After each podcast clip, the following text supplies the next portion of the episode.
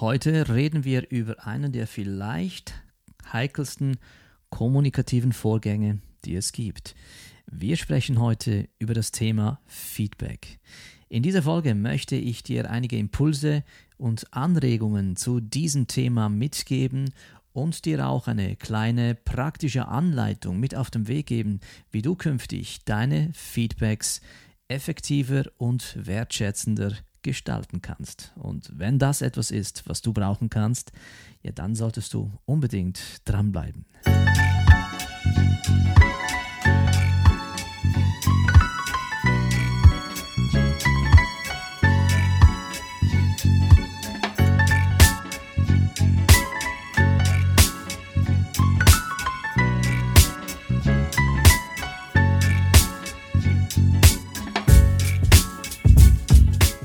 Herzlich willkommen zu einer weiteren Folge von Upgrade Yourself. Mein Name ist Salvatore Princi. Ich bin Kommunikationstrainer und Coach und ich zeige jungen Führungskräften und Selbstständigen, wie sie mit ihrem Auftritt mehr Glaubwürdigkeit, Empathie und Autorität ausstrahlen, damit sie mehr Zustimmung mit ihrer Botschaft erreichen. Tja, wenn es um Feedback geht, dann kann es manchmal ziemlich äh, heikel werden. Denn wenn Kommunikation scheitert, dann scheitert sie meistens an der Basis. Und was ich damit meine ist, es sind ja oftmals diese so einfach erscheinenden Dinge, die gar nicht so leicht sind, wie sie oftmals eben den Anschein haben. Wir stolpern sehr oft über Kleinigkeiten und wir erkennen diese Dinge als Kleinigkeit, weil wir sie im täglichen Gebrauch haben. So auch die Kunst, Feedback zu geben. Jeder von uns hat schon Feedback gegeben, jeder von uns hat schon Feedback erhalten. Und weil es uns so nahe ist, weil es wir im täglichen Gebrauch haben, unterschätzen wir sehr oft die Wirkung eines äh, unglücklich formulierten Feedbacks, was es anrichten kann, aber wir unterschätzen auch oftmals die Wirkung eines gekonnten, sehr guten Feedbacks. Und deswegen möchte ich in dieser Folge mit dir ein paar äh, Hintergrundgedanken äh, mal durchleuchten und dir auch ein, einen einfachen Framework mit auf den Weg geben, an den du dich halten kannst, wenn du das nächste Mal Feedback gibst. Denn wer richtig Feedback geben kann, zeigt damit nicht nur einen gewissen Reifegrad, und Persönlichkeit, sondern vermittelt natürlich dadurch auch echte Leadership-Qualitäten, die sowohl Vertrauen wie auch Kompetenz in der Außenwahrnehmung erzeugt. Also fragen wir uns doch erst einmal, warum ist Feedback so heikel? Warum ist es überhaupt so schwierig? Meine Erklärung dazu, die lautet folgendermaßen. Bei den meisten Feedbacks handelt es sich ja um den Wunsch einer Verhaltensänderung. Wir möchten, dass jemand, der vielleicht etwas getan hat oder sich falsch verhalten hat, ein neues Verhalten an den Tag legt.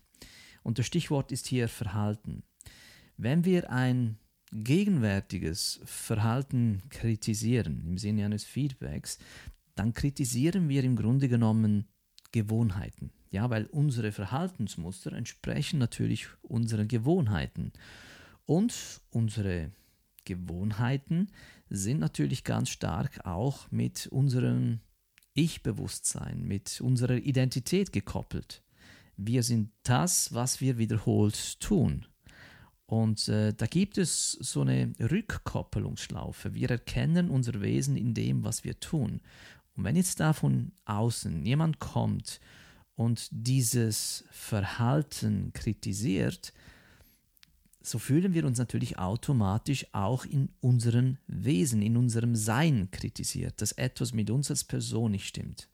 Natürlich wissen wir alle, wir sollten diese Dinge nicht persönlich nehmen und trotzdem tun wir das. Wir tun es, weil es eben ein ganz natürlicher Reflex ist. Wer mein Verhalten kritisiert, kritisiert ja indirekt auch natürlich meine Identität. Nicht gewollt, aber es ist natürlich da, fließt damit rein.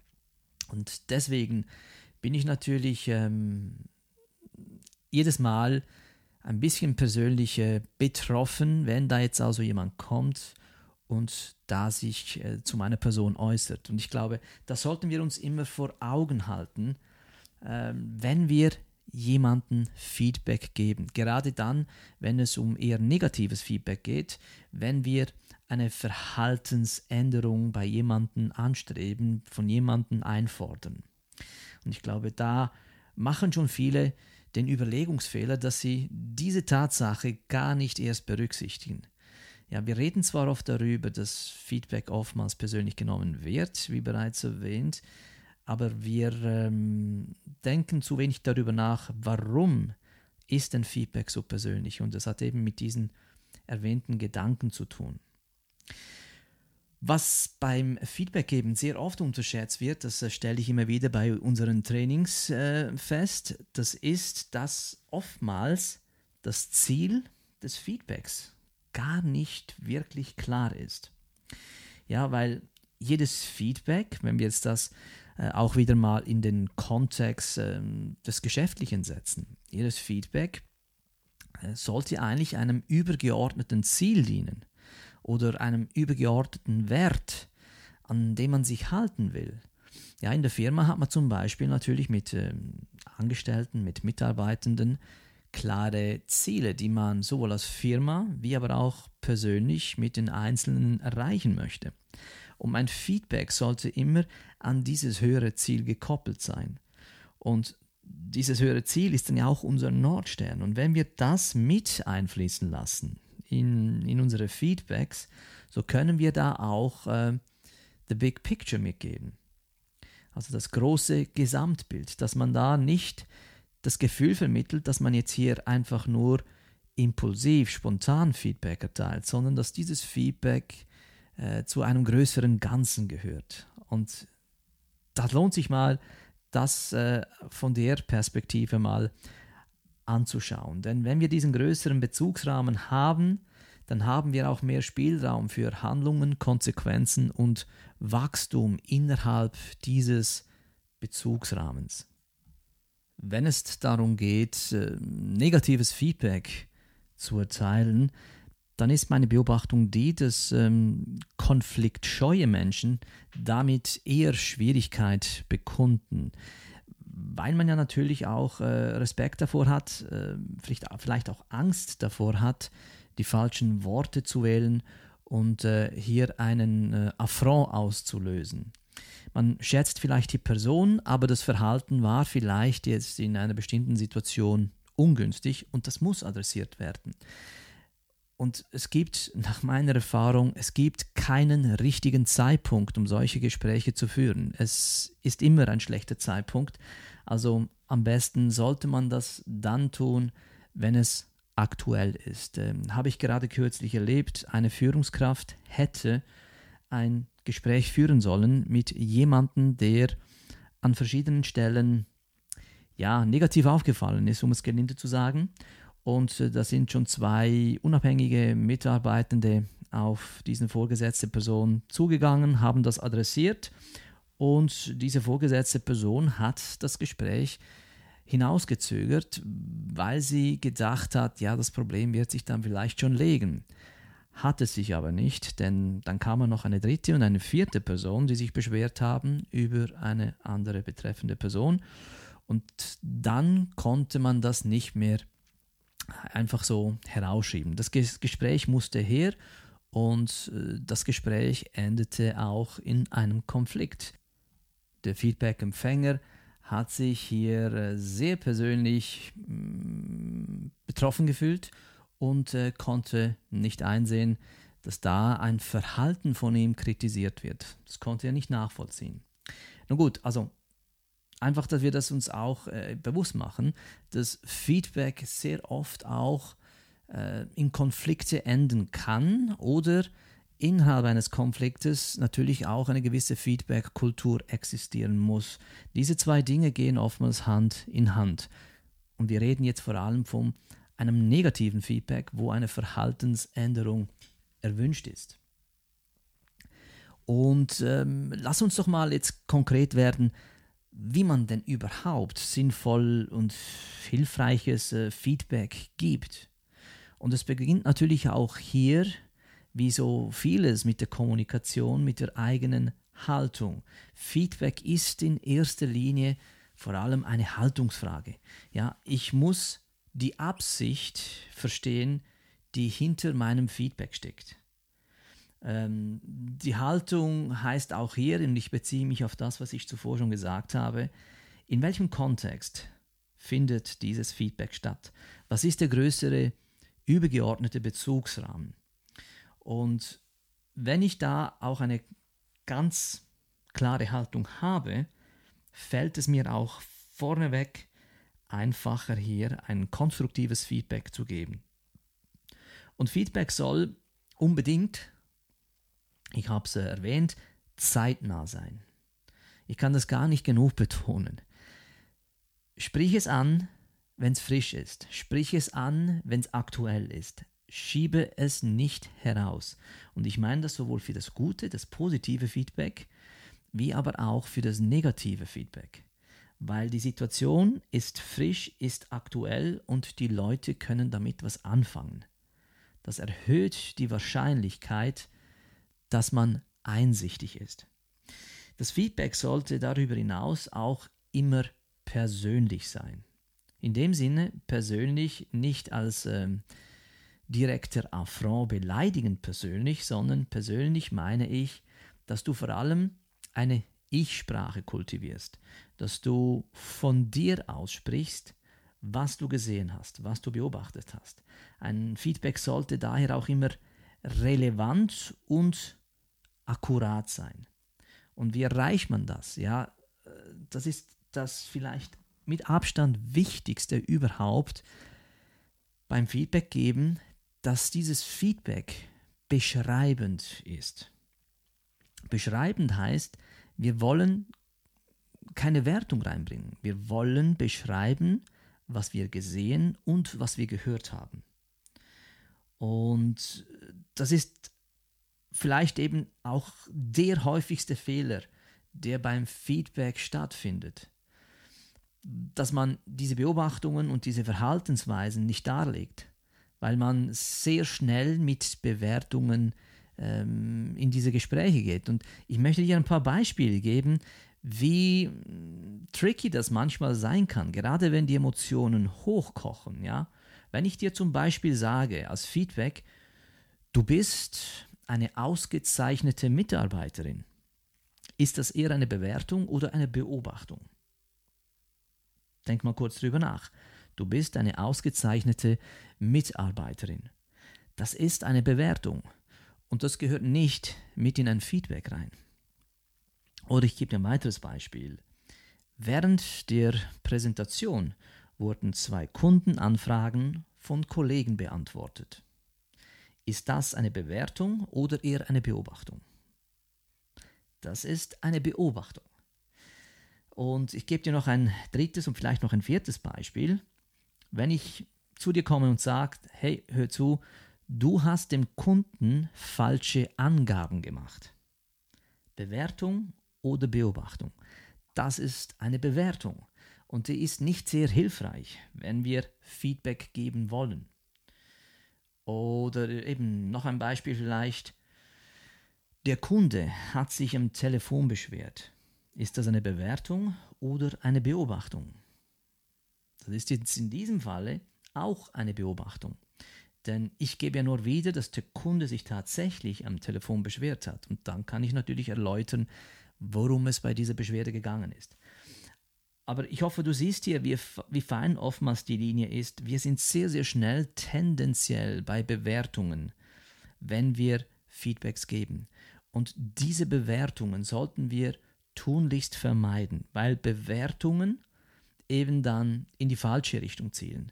Bewertungen sind immer sehr persönlich in dem Sinne, dass sie die Person angreifen. Aber solange ich in einer beobachtenden Sprache bleibe, dann bleibe ich konkret und biete damit auch keine Angriffsflächen.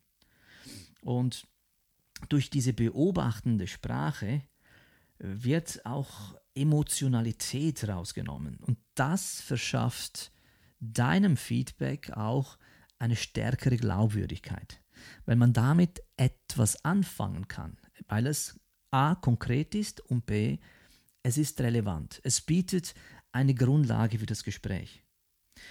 Und es hat auch einen ganz großen Vorteil äh, für die Feedback-nehmende Person, weil man durch Beobachtungen konkret etwas lernen und auch umsetzen kann. Und genau das ist eines der größten Gütesiegel und Qualitätsmerkmale von gutem Feedback. Und das Gleiche im Übrigen, das gilt natürlich auch für positives Feedback. Bei positivem Feedback beobachte ich zumindest auch regelmäßig, dass man da sehr persönliche Bewertungen reinfließen lässt. Ist zwar gut gemeint, fühlt sich gut an, aber es ist dennoch nicht hilfreich weil eine Bewertung mir nicht konkret sagt, was habe ich denn Gutes gemacht. Und daher sollte man auch wirklich bei positivem Feedback immer vor allem beobachtende Sprache benutzen. Konkret bleiben, was habe ich gehört, was habe ich gesehen und das entsprechend vermitteln.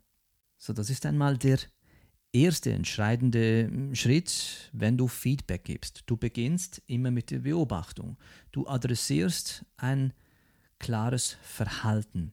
Und äh, wenn das adressiert ist, kommt der zweite Schritt. Und in diesem zweiten Schritt musst du die Konsequenzen aufzeigen.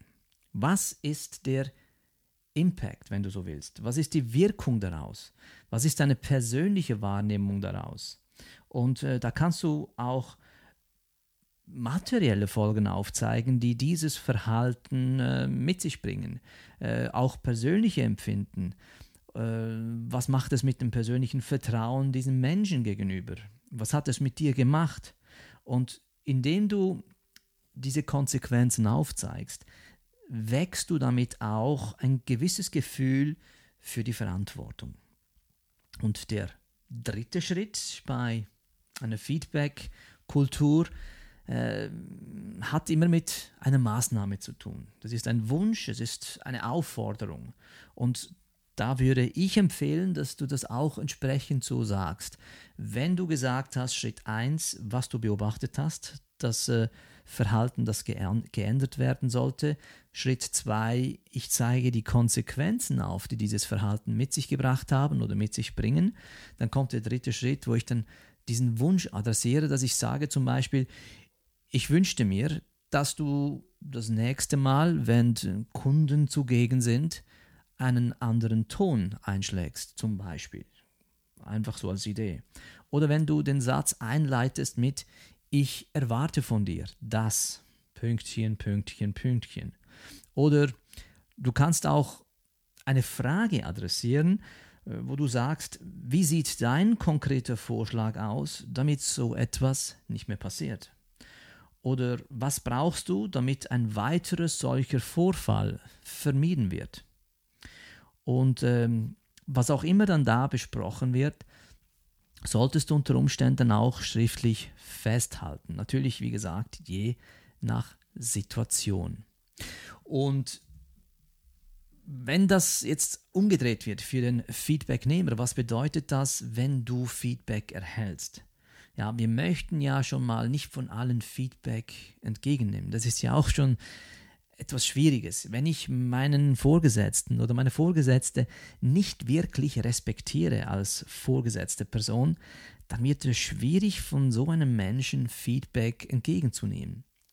Aber gehen wir mal davon aus, dass dieses Verhältnis gesund ist, dass der Respekt auch da ist, dann ist für mich als Feedbacknehmer Folgendes wichtig. Ich muss zuerst einfach nur mal aufmerksam zuhören und die Feedbackgeberin einfach nicht unterbrechen.